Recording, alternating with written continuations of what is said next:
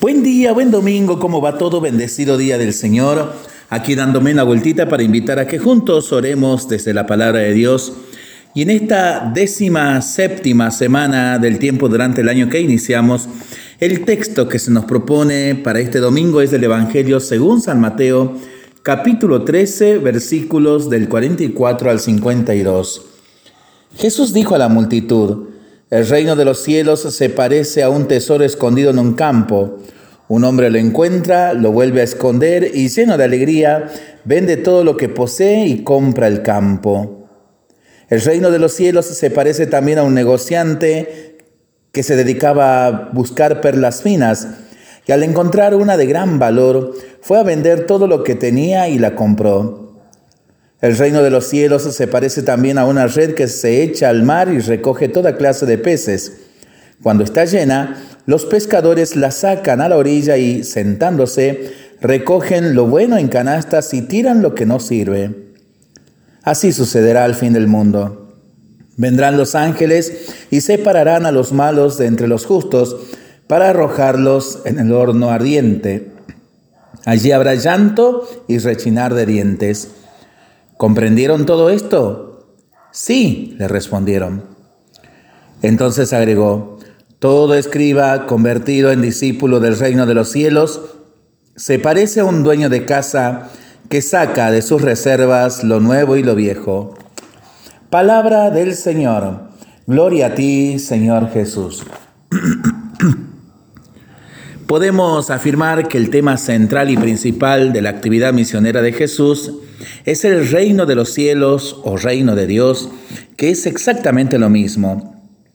Sin embargo, pocos cristianos serían capaces de explicar de qué se trata esto del reino. Lo más frecuente es relacionarlo con la otra vida, con lo que vendrá después, con el más allá, con el cielo. Dice el querido Papa Francisco, Jesús no se preocupa en explicarlo, lo enuncia desde el inicio de su Evangelio. El reino de los cielos está cerca, sin embargo se refiere a él de manera indirecta, narrando el actuar de, un propietario, de un rey, de diez vírgenes necias que se quedan sin aceite. Prefiere dejarlo intuir con parábolas y semejanzas, manifestando sobre todos los efectos el reino de los cielos es capaz de cambiar el mundo como la levadura oculta en la masa. Es pequeño y humilde como un grano de mostaza, que sin embargo se volverá grande como un árbol, y otras como la de hoy. Las parábolas nos presentan a dos personajes que son dos formas de encontrar a Dios y entregarse a Él o ponerse a su servicio, o ser sus cómplices e instrumentos. El primero encuentra un tesoro en un campo. No le ha caído o llovido del cielo delante de los pies, ni estaba medio tapado detrás de unos arbustos. Estaba seguramente trabajando como jornalero, sudando, cavando, profundizando. Es muy probable que no se encuentre nada si realmente queremos eh, ir en la vida sin pensar, sin rumiar las cosas, sin esfuerzo. Este jornalero no, no, dice que estuviera buscando nada, cumplía con sus actividades de cada día y de pronto se da cuenta de que tiene allí delante lo que le resolvería toda la vida. Simboliza a todos los que, de una manera u otra, con más o menos esfuerzo, hemos tenido la suerte de encontrarnos con Dios, de conocer a Cristo, de escuchar sus palabras de vida. Aquel tesoro, como la fe, fue algo recibido, alguien lo puso ahí pero podemos apropiárnoslo, podemos hacerlo nuestro, podemos aprovecharlo. Jesús dice que el que lo encuentra se llena de alegría. No sé por qué hemos presentado tantas veces una visión de fe cristiana de Dios como alguien triste, que amarga la vida, que impone renuncias y sacrificios, con tantas normas asfixiantes y exigencias imposibles, que hay que merecerlo y ganárnoslo, pero no es así. Aquel hombre, por la alegría de lo que ha encontrado, considerándolo un tesoro muy valioso, no tiene inconveniente en renunciar a otras cosas, Se trata de una renuncia muy especial, pues todo lo que no sea aquel tesoro encontrado tiene menos valor o ningún valor y está dispuesto a prescindir de lo que sea necesario para que el tesoro sea realmente suyo. El otro protagonista de las parábolas es un comerciante que encuentra una perla valiosa.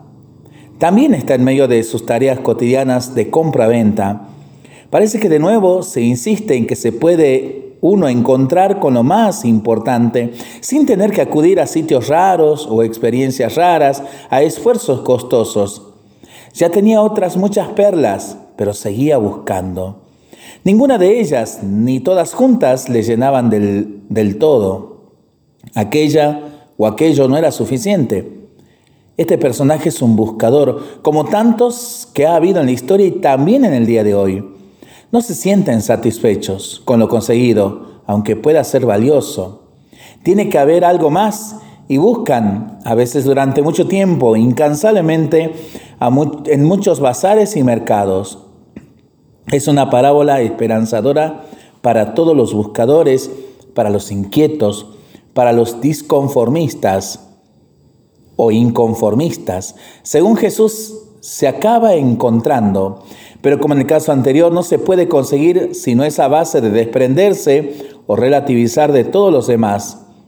En las cosas de Dios no vale nadar y guardar la ropa, hacerse con aquella perla manteniendo todas las demás. Estamos con el primer mandamiento, amar a Dios sobre todas las cosas. O si se quiere, poner el proyecto de Dios, los valores de Jesús, su mensaje por encima de todos los demás jugárselo todo por el Evangelio, estar más pendiente de los demás que de mí mismo, mis proyectos, mi propia perfección. Concluyendo, hay un tesoro en mi campo muy valioso, pero quizá todavía sin desenterrar. Habrá que buscar por ahí adentro, cavar, profundizar. Hay una perla preciosa que está a mi alcance, pero tengo que ponerme a buscar y no conformarme con lo conseguido que puedo encontrar a Dios, la fe, el sentido de mi vida en medio de mis cosas de cada día, porque es ahí donde está. Que merece la pena, que nos llena de alegría y que necesitamos apasionarnos un poco más con el mensaje de Jesús como para arriesgarnos del todo.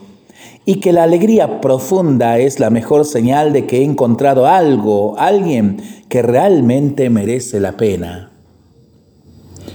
para pensarlo y para rezarlo en familia y entre amigos, ¿no? Mientras lo hacemos, pedimos al Señor su bendición, le seguimos pidiendo por nuestras intenciones y nosotros responsablemente nos cuidamos y nos comprometemos a ser verdaderos instrumentos de paz. Que el Señor nos bendiga en el nombre del Padre, del Hijo y del Espíritu Santo. Amén. Que tengamos todos un excelente domingo en familia.